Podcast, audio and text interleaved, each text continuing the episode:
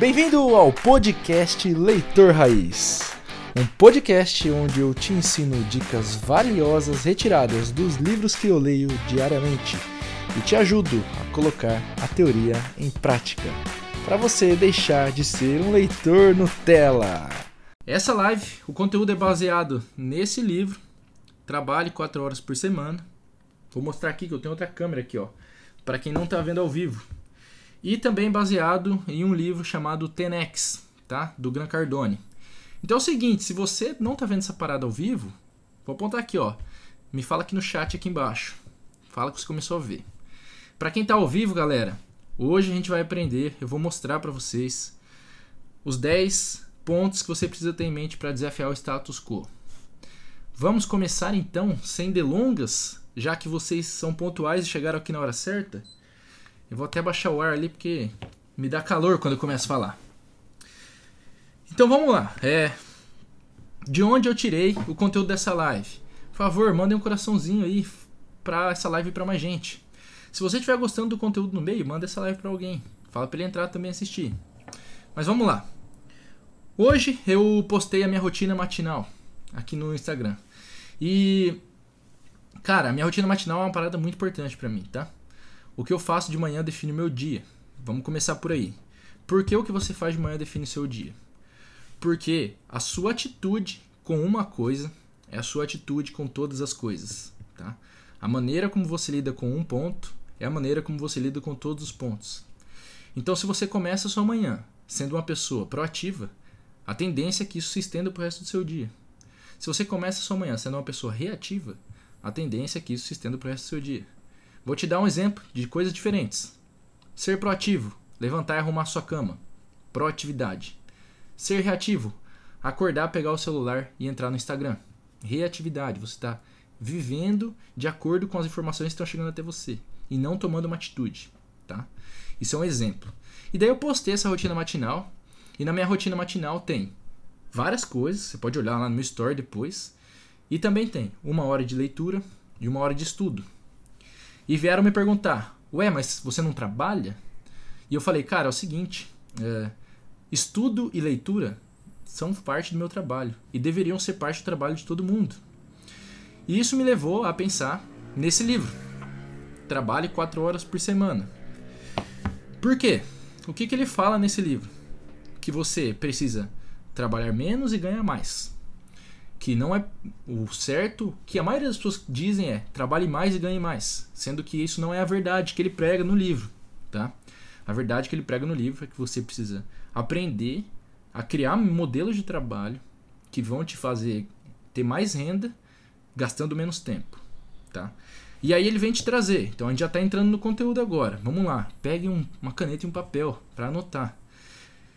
E daí ele vem te trazer, isso daqui é uma introdução para os 10 pontos que a gente tem que ficar atento. Então ele vem te trazer as duas moedas que o que ele chama de novos ricos têm. Os novos ricos, de acordo com o livro, são essas pessoas que eles não simplesmente têm dinheiro. Eles têm duas coisas. Essas duas moedas, eles têm tempo e eles têm mobilidade. Ou seja, a importância hoje não é somente ter dinheiro mas sim também ter tempo e mobilidade, poder estar em qualquer lugar e quando você quiser, tá? E como que você consegue chegar nesse ponto? Primeira coisa, a gente vai aprender os 10 pontos que desafiam o status quo e que nos colocam de acordo com essas pessoas, com os NR, os novos ricos, como ele fala no livro, tá?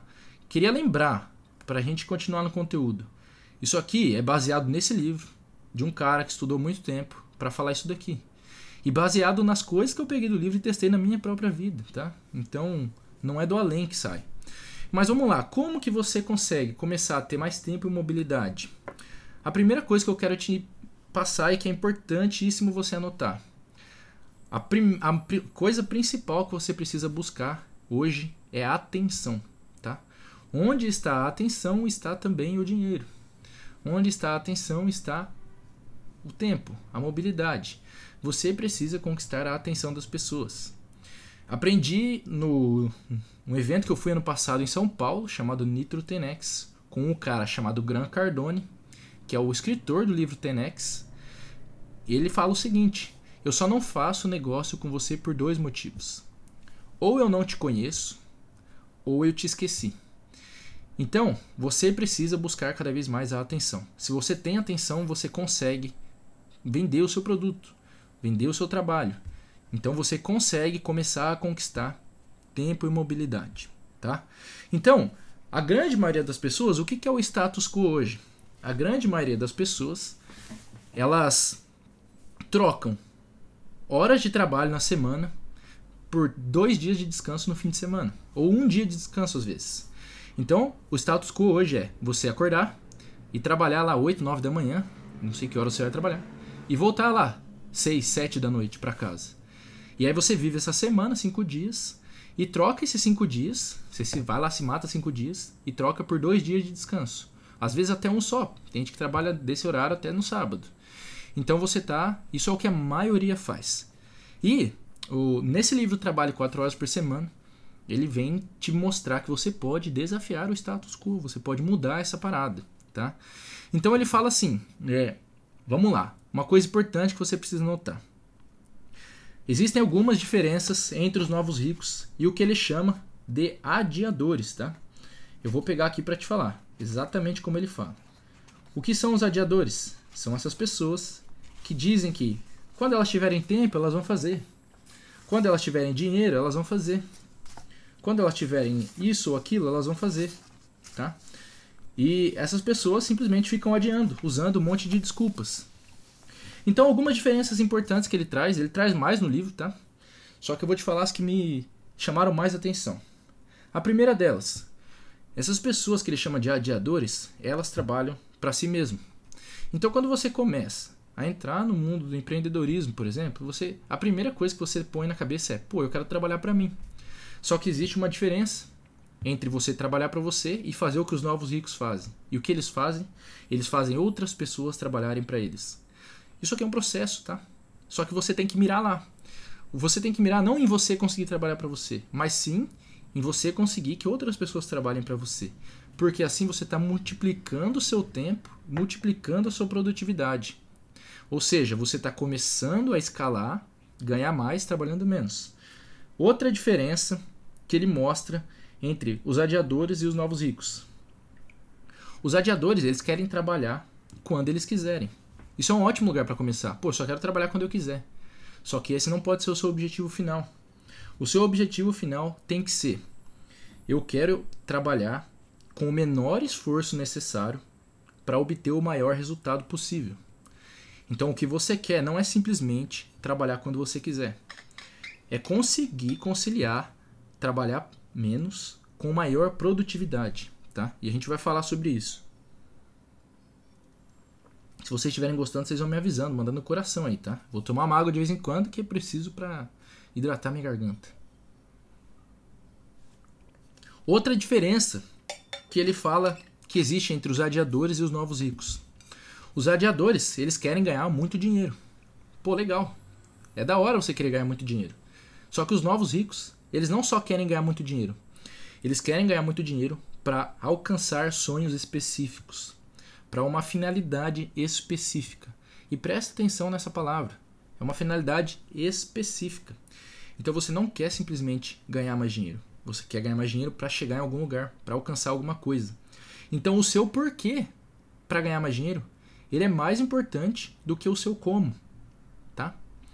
Então tenha isso em mente. A primeira pergunta que você precisa se fazer é: por que, que eu quero ganhar mais dinheiro? Por que é importante para mim ter mais dinheiro? Isso vai te ajudar a entender a razão por trás disso. Porque ganhar dinheiro só por dinheiro não vai te fazer feliz, não vai te fazer inteiro, não vai te fazer completo, tá?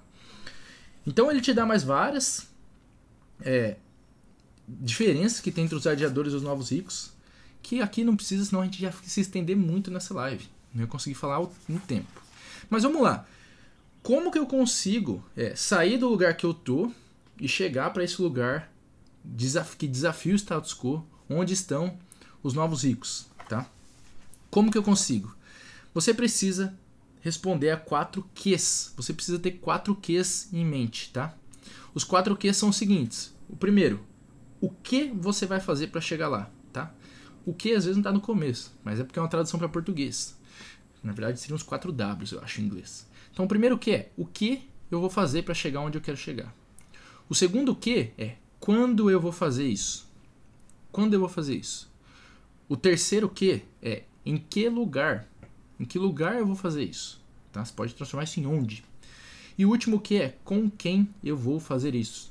Eu sempre falo aqui, você nunca vai chegar sozinho. Então você precisa saber também com quem você vai fazer o que você vai fazer para chegar onde você quer chegar. Então esses são os quatro Qs que você precisa ter em mente, deixa anotado, você precisa responder eles. O que eu vou fazer? Quando eu vou fazer? Em que lugar eu vou fazer? E com quem eu vou fazer? Respondido, guarda a nota para responder depois, tá? A gente vai entrar agora nos 10 pontos que você precisa ficar atento, que vão te diferenciar do status quo. Eu sempre, quando eu estou conversando com as pessoas que eu conheço, com os meus amigos mais próximos, eu sempre falo o seguinte. Ele tem uma frase no livro, eu mudei essa frase um pouco para a frase que eu sempre falo, tá? Se você está vendo uma coisa que é popular, fique atento. Se você está fazendo o que a maioria faz, comece a ficar atento para isso. Por quê?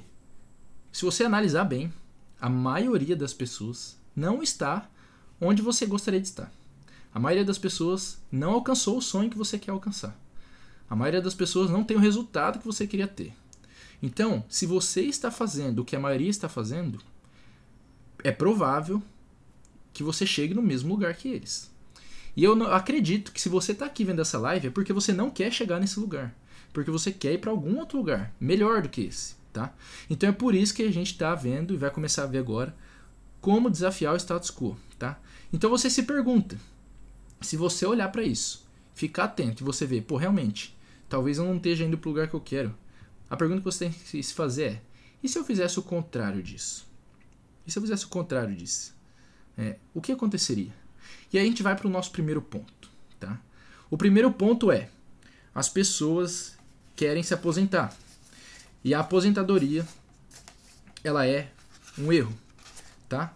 A aposentadoria deve ser considerada por você apenas um seguro de vida. Vamos lá, vou te explicar por quê, em três pontos, por que, que a aposentadoria é um erro. Tá? Esse é o nosso primeiro tópico dos 10. Por que a aposentadoria é um erro? Primeiro, se você quer se aposentar muito, a primeira razão é você não gosta do que você faz. E se você não gosta do que você faz, para de fazer. Comece a fazer outra coisa. Tá? A segunda coisa, a maioria das pessoas, quando se aposenta, não se aposenta com o padrão de vida que elas têm enquanto elas estão trabalhando. Então é muito provável que quando você se aposentar, você não vai conseguir manter o seu padrão de vida atual. E isso vai ser um baque, tá? E principalmente quando você estiver mais velho. Você vai provavelmente precisar de serviço de saúde, de serviço de transporte, de várias coisas que você talvez não precise hoje.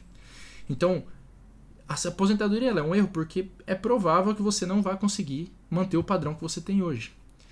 Isso leva ao terceiro ponto. Se você conseguir manter o padrão que você tem hoje, é porque você trabalha muito bem. É porque você é bom no que você faz.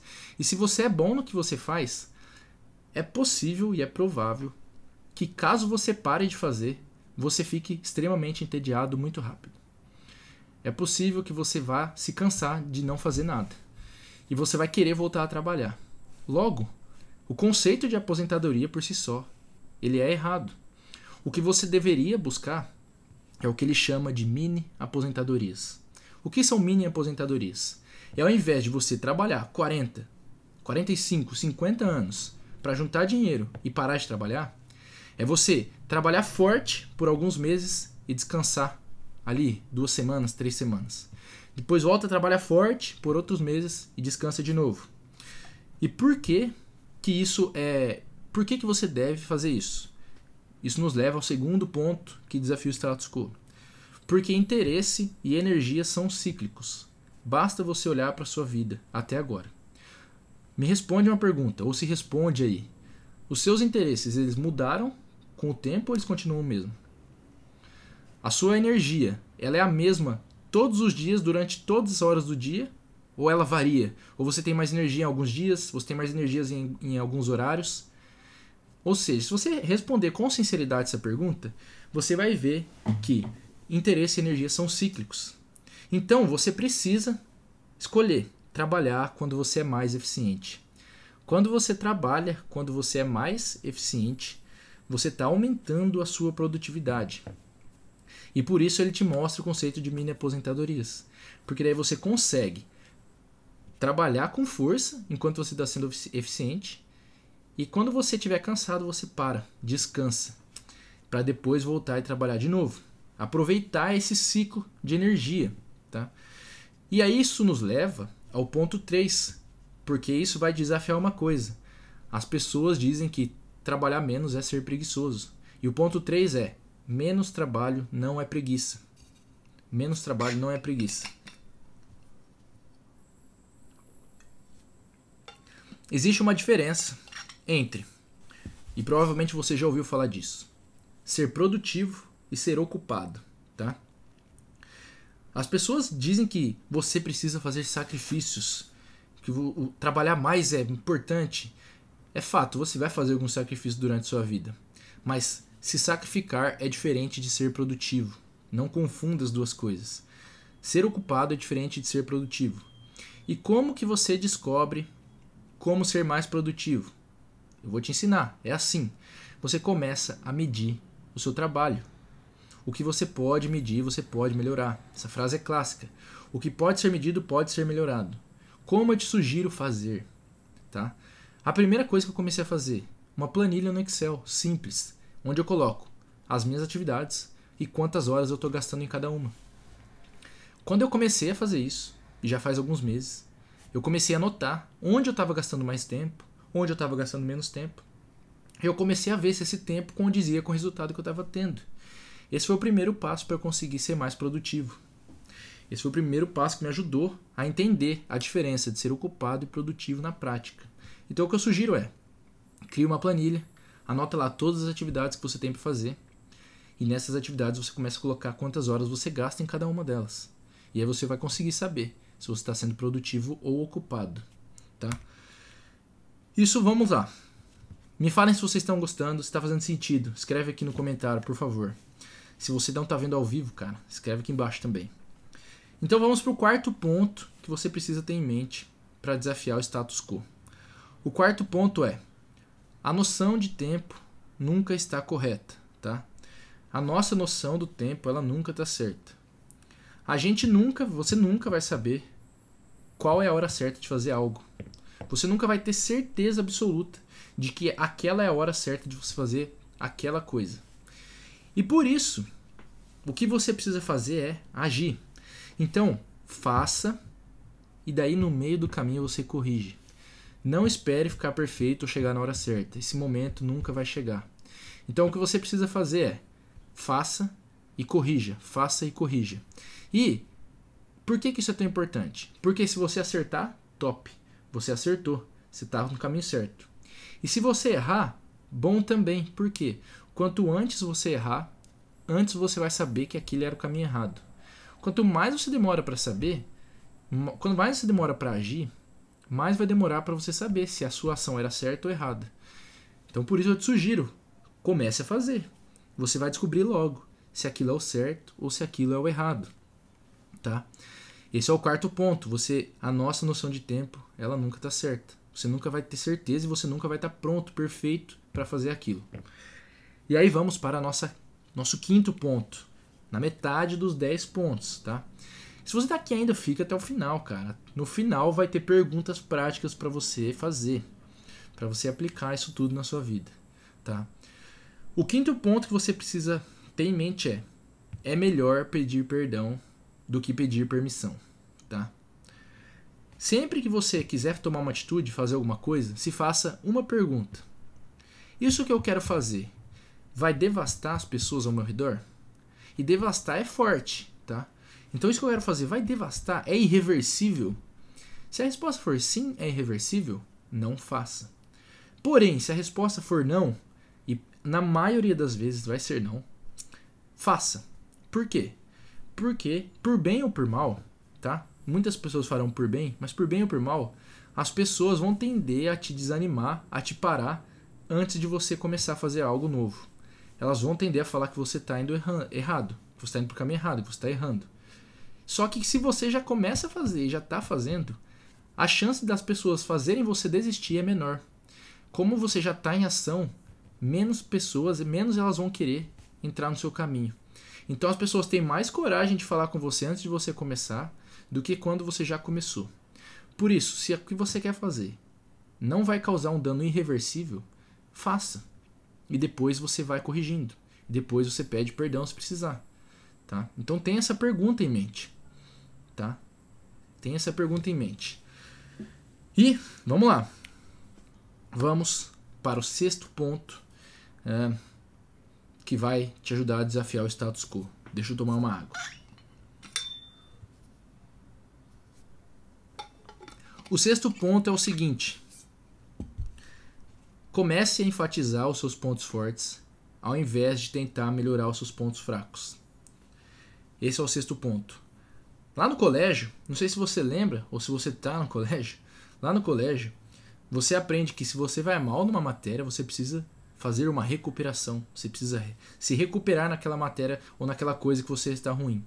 Só que a verdade é que, se você quiser aumentar o seu sucesso, o que você tem que fazer é focar nos seus pontos fortes, ao invés de ficar tentando corrigir todos os seus pontos fracos.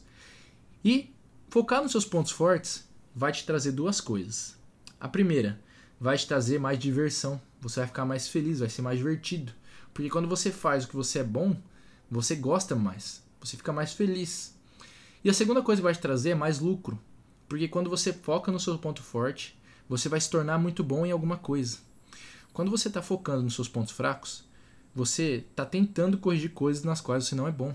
E é provável que você nunca vai ficar excelente naquilo lá, tá? Se não for algo necessário, comece a focar nos seus pontos fortes. E como que eu entendo quais são os meus pontos fortes, Elton? Vou te falar duas perguntas. Oh, vou te falar um passo a passo, não são duas perguntas. Do que você deve fazer, tá? Primeira coisa, faça uma lista. Vai lá e olha para seu histórico, para sua vida até hoje e começa a pensar no que, que eu sou bom, o que, que eu fiz de bem feito, o que me deu resultado até hoje, o que, que eu fiz que foi melhor que os outros? O que, que eu fiz que me diferenciou da média? E começa a escrever esses pontos fortes. Se nessas perguntas ainda você não achar muitos, comece a perguntar para os seus amigos, para seus familiares. Chega para eles e pergunta, cara, no que, que eu sou bom? O que você diria sobre mim que me diferencia das outras pessoas? O que eu faço melhor que os outros? E essas pessoas vão te falar também. Isso vai te ajudar muito a encontrar quais são os seus pontos fortes, para você focar neles. E aí, vamos para o sétimo ponto, que você precisa estar atento. Tudo em excesso se torna o oposto do que ele é. Todas as coisas boas que você quer, você quer tê-las em grandes quantidades, mas você não quer tê-las em excesso. Então tome cuidado com excesso. Bênçãos em excesso viram maldições. Dinheiro em excesso é ruim. Tempo demais em excesso é ruim. Você começa a não fazer nada. Sua vida fica entediante. Fica preguiçoso. Então tudo em excesso é ruim. Não busque excessos. Busque grandes quantidades. São duas coisas diferentes. O oitavo ponto. Qual que é o oitavo ponto? Uhum. O oitavo ponto é o seguinte: só dinheiro não vai solucionar os seus problemas. Se você é uma pessoa que fala, ah, se eu tivesse mais dinheiro eu faria tal coisa, você está usando uma desculpa de preguiçoso, tá? Então, ah, se eu tivesse dinheiro é uma desculpa de preguiçoso. Só o dinheiro não vai ser a solução da sua vida. O que você quer é dinheiro com objetivo, é dinheiro e outras coisas, tá? E é importante você manter em mente uma diferença. Sempre que você quiser desistir de algo por alguma desculpa, pense o seguinte: conveniência é diferente de comprometimento, tá? Eu quero fazer quando é conveniente, ou quero fazer porque eu sou comprometido. Então sempre que eu vou errar, sempre que eu vou desistir, ou pô, tô meio desanimado, acho que vou deixar pra fazer isso amanhã, eu tenho um adesivo aqui no meu computador, escrito conveniência ou comprometimento. Tá? Então mantenha essas duas palavras na sua cabeça. Se possível, escreve elas num post-it, cola na sua frente. Conveniência ou comprometimento. E sempre que você estiver disposto a optar por conveniência, você vai olhar para aquilo e falar: opa, talvez não. Talvez eu prefira comprometimento. Então até agora a gente viu oito pontos. Vamos para os dois últimos. Ponto número 9. Renda relativa é mais importante do que renda absoluta. o que, que é isso? O que, que é renda relativa? Vou te dar um exemplo. Duas pessoas, a pessoa A e a pessoa B ganham 50 mil reais por ano. A pessoa A trabalha 80 horas por semana e a pessoa B trabalha 10 horas por semana. Quem é mais rico? Me responde. Ou se responda. Quem trabalha 10 horas ou quem trabalha 80? Isso é renda relativa. Você não tem que ficar atento somente a quanto você ganha. Você tem que descobrir qual o valor da sua hora. Quanto você ganha por hora? Qual a sua renda relativa? Como que eu descubro quanto eu ganho por hora? Vamos lá. Se você é assalariado, a conta é fácil. Você divide o seu salário pelo seu número de horas trabalhadas. Você vai descobrir quanto vale a sua hora.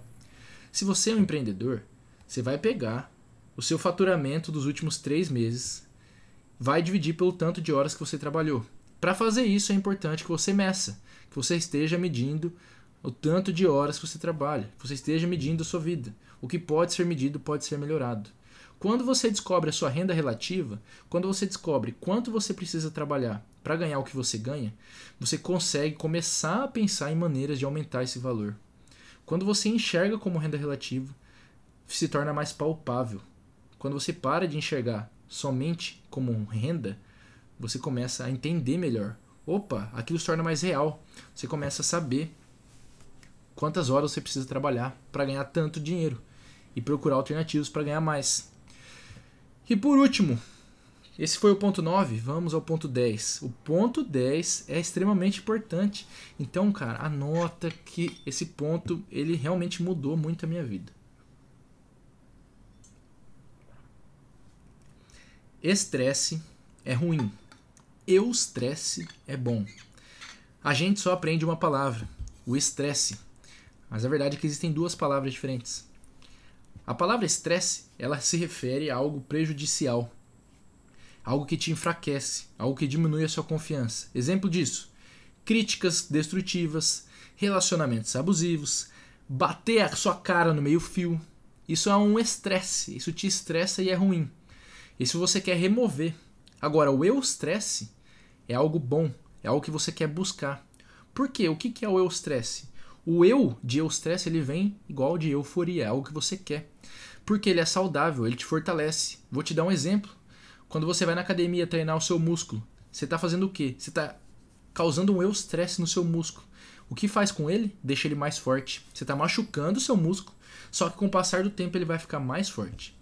E os novos ricos eles buscam o eustresse ao invés do estresse. Então você tem que tentar evitar, você vai tentar remover o máximo de estresse, mas você vai buscar o estresse. Você vai buscar esticar um pouco mais a sua corda. Fazer exercícios para sua mente, para seu corpo que vão te deixar mais forte. Isso você vai buscar se tornar antifrágil. O que é o antifrágil? É aquele que se fortalece com as coisas negativas. Tá?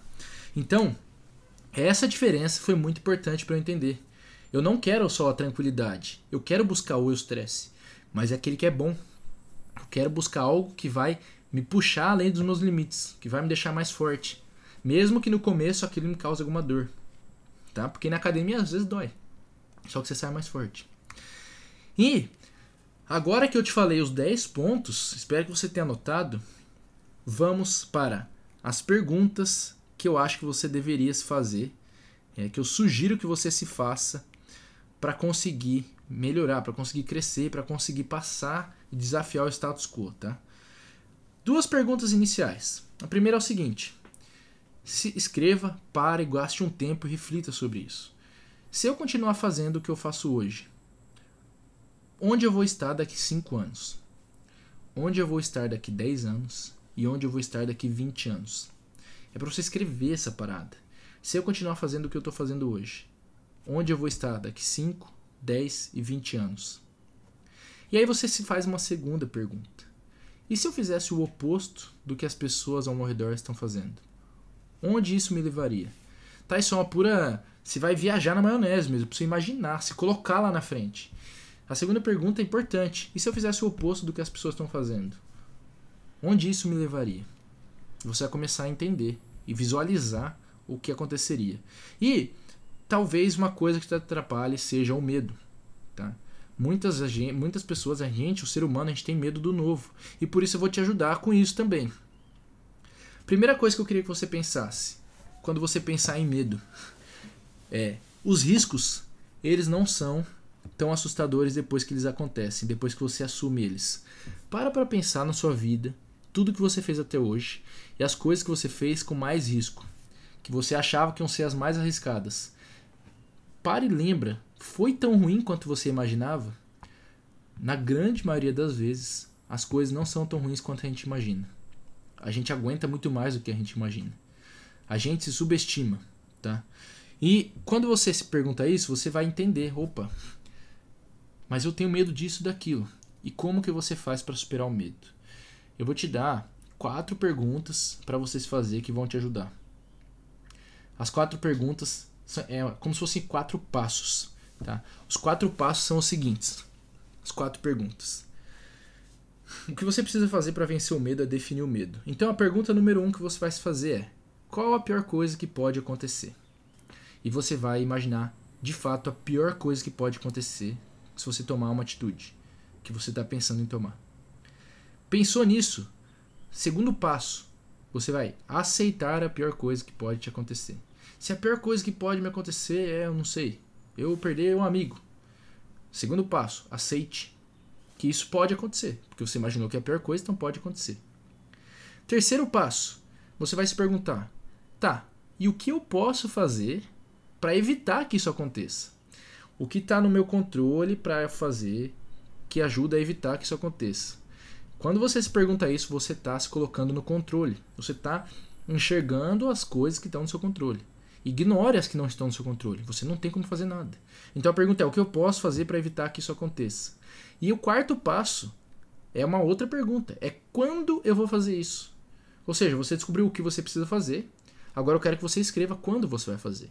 Você vai se colocar em ação. De nada adianta saber o que vai fazer se você não fizer. É a mesma coisa que não saber. E, de novo, eu volto a te falar: a maior parte das coisas não são tão sérias quanto a gente faz elas parecerem. É, eu pulei de paraquedas em 2018 e, cara, é, muita gente, antes de pular de paraquedas, você olha lá para baixo e fala: caramba, se eu cair, eu posso morrer, entendeu? E é assustador, olhando lá de cima daquele avião, balançando um monte. E aí você começa a olhar para baixo e fala: caramba, e agora? Agora, só que quando você pula, o medo desaparece. É uma das melhores sensações da vida. Então, a maioria das coisas é assim. A gente tem muito medo de fazer algo, mas geralmente do outro lado do medo tá uma das melhores sensações da vida. Então a maior parte das coisas não é tão séria quanto a gente faz elas parecerem. E isso me leva a uma frase que eu queria deixar para você, para finalizar. E a frase é, é a seguinte: Eu estava assistindo um documentário do Tony Robbins no Netflix e no documentário ele falava o seguinte: Nós superestimamos o que podemos fazer em um ano e subestimamos o que podemos fazer em 10 anos. Então, eu queria que você levasse essa frase para refletir. A gente costuma superestimar o que a gente consegue fazer em um ano. Isso faz o quê? Com que você chegue lá no fim do ano e fique frustrado. Só que a gente costuma subestimar o que a gente pode fazer em 10 anos. Isso faz com que você não pense no longo prazo e com que você deixe de tomar pequenas atitudes hoje, achando que elas não vão causar um efeito lá longe. Então você precisa pensar que suas atitudes elas são como uma onda num lago. Sabe quando você joga uma pedra no lago e ela cai e ela solta uma onda e essa onda vai aumentando? Então, as suas atitudes são mais ou menos desse jeito. Nós superestimamos o que podemos fazer em um ano e subestimamos o que podemos fazer em 10 anos. Então, se pergunte é, o que você pode fazer em um ano e como você quer estar daqui a 10 anos. Isso vai te ajudar muito. E eu já te passei um monte de perguntas, eu espero que você esteja anotando. Se você não conseguir anotar agora, anota depois que o vídeo vai ficar disponível. Mas é o seguinte, eu tenho mais sete perguntas finais para finalizar o conteúdo para te fazer. As sete perguntas é, são sete perguntas e ações, na verdade. Escreva aí, vale a pena. Número um, defina o pior que poderia acontecer. E se você fizesse o que está cogitando fazer. Só voltando naquele passo lá. Número 2. Que medidas você pode tomar para consertar? Olha, voltando naquele passo. Eu estou pegando sete perguntas do livro, mas duas a gente já fez. Tá? Então a segunda é o que eu posso fazer para evitar. A terceira, agora vamos para incrementar aquilo lá. quais são os resultados ou benefícios que vão vir se eu conseguir fazer o que eu tenho que fazer, o que eu quero fazer. Quais os benefícios que eu vou ter se eu conseguir? Se eu superar esse medo e tiver resultado, tá? Quarta pergunta. Se você fosse demitida do seu emprego hoje, o que você faria para manter as suas finanças sob controle? O que isso vai fazer? Vai te ajudar a começar a pensar em alternativos. Em alternativos não, em alternativas para o seu emprego, para você começar a empreender. Quinta pergunta. O que você tem feito para se livrar do medo? Normalmente, é, o que a gente tem mais medo é o que a gente não conhece e geralmente são, é alguma coisa que a gente precisa fazer. Então, o que você tem feito para se livrar do medo? É melhor você começar a pensar que talvez você precise tomar uma atitude para superar esse medo e seja exatamente o que você está evitando. A sexta pergunta é: o quanto te custa, quanto te custa financeiramente, emocionalmente e fisicamente adiar o que você quer fazer, adiar suas ações? Quanto te custa deixar para depois? Quanto te custa procrastinar? E a última pergunta é: o que você está esperando para entrar em ação? Anota todas essas perguntas, para, respira, responde elas com calma, com tranquilidade. O livro que eu usei hoje é esse: Trabalhe 4 horas por semana. Esse livro aqui foi o que eu usei de base para te dar esse conteúdo hoje. Eu peguei 10 pontos que ele traz no livro, que eu aplico na minha vida e que me dão resultado, e eu trouxe para vocês, para vocês também poderem aplicar na vida de vocês. Dito isso, eu te sugiro que você leia esse livro. E eu também te sugiro mais uma leitura: 10x ou 10x, livro do Grant Cardone. São dois livros que eu sugiro que você leia, que vão te ajudar muito. E com isso a gente termina o nosso conteúdo de hoje. Muito obrigado por terem comparecido, por estarem aqui. Se você está vendo no YouTube isso aqui depois, cara, compartilhe com alguém, manda para alguém, me segue no Instagram. E, Júlia, que bom que sua cabeça está cheia de informação. Agora é só tirar da cabeça e começar a aplicar. Esse é o próximo passo importante. Galera, tamo junto. Voltamos amanhã às 3 horas com mais conteúdo, com mais coisas de qualidade. Forte abraço para todo mundo. Até mais. Valeu!